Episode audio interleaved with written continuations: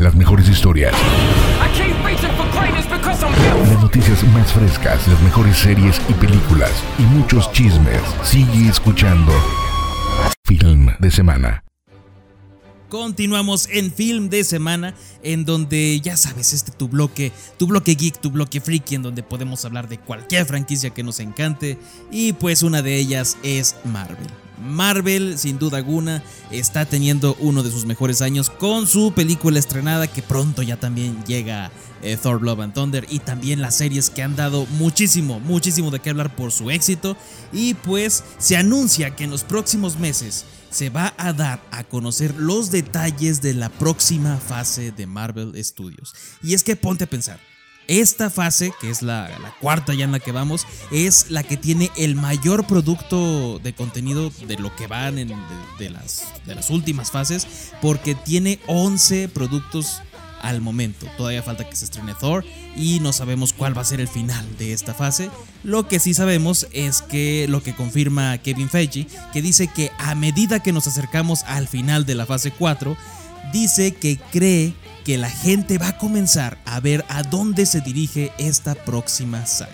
Y bueno, yo creo que ya ha habido muchas pistas con todo esto del multiverso, de las diferentes eh, realidades, así que yo creo que por ahí va a estar encaminado. Todavía nos falta la continuación de Loki que nos abrió este panorama. Y pues coméntame, ¿a ti qué te ha parecido la cuarta fase de Marvel Studios? Y rápidamente, porque Marvel no se termina, la serie de Ironheart de Marvel Studios ha comenzado a filmarse.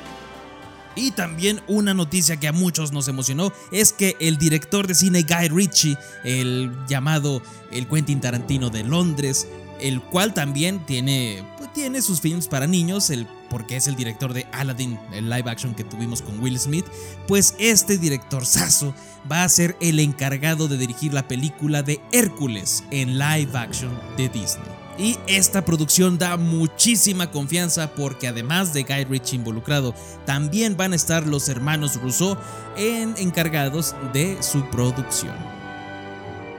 Y esta nota yo creo que es el clavo final en el ataúd de la carrera de Ezra Miller en el DC Universe porque eh, según información exclusiva, Ezra Miller estaría fuera de los planes eh, futuros del DC Universe por todas las acusaciones y problemas eh, legales que ha tenido también, pues no es muy buena imagen para la empresa, así que el actor se queda como protagonista en la película de Flash debido pues a la gran inversión que ya se ha tenido para esta película, pero después del estreno ahora sí le van a decir adiós, adiós a Flash y pues va a dejar de interpretar al personaje. ¿Tú qué opinas al respecto? ¿Tienes alguna teoría loca de por qué Ezra Miller tiene tanta, tanta mala vibra contra los hawaianos? Coméntalo en Film de Semana MX ahí en Facebook, en Instagram, en TikTok. Y pues vamos a un corte y regresamos con más en Film de Semana.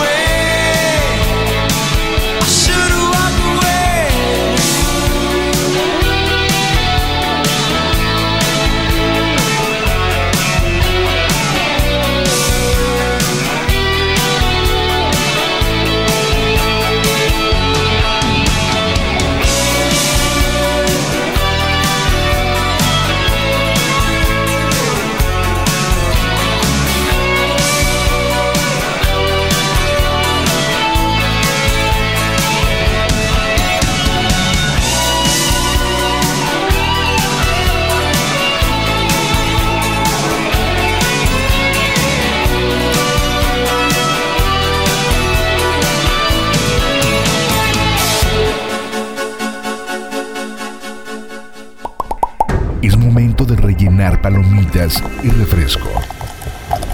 O lo que estés preocupando. Regresamos.